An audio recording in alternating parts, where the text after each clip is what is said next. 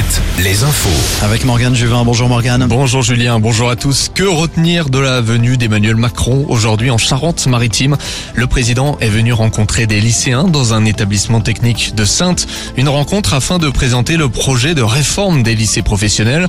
Parmi les grands axes de cette réforme, la création d'une rémunération pour les lycéens pris en stage dès la rentrée prochaine.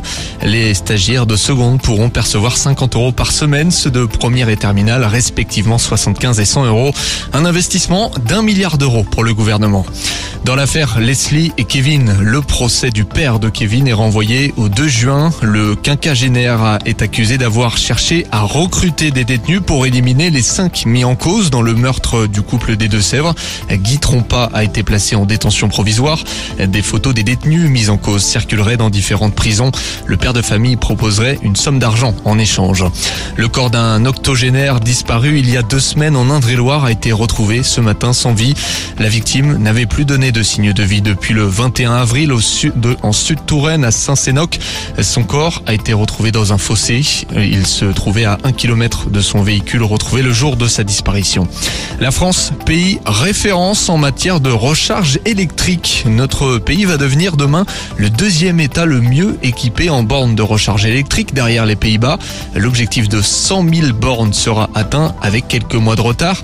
Le gouvernement vise 400 000 bornes d'ici 2030, de quoi s'aligner sur le développement des voitures électriques.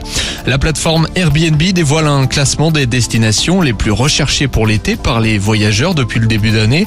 Le Grand Ouest est bien représenté. On retrouve la commune de Sévrienne de Partenay qui organise le festival ludique international chaque, chaque été. On retrouve également le Finistère avec Plouganou et Carhaix où le festival des vieilles charrues se tient du 13 au 17 juillet prochain. Le zoo de Baval est lui aussi victime de son succès. On termine avec un mot de volée.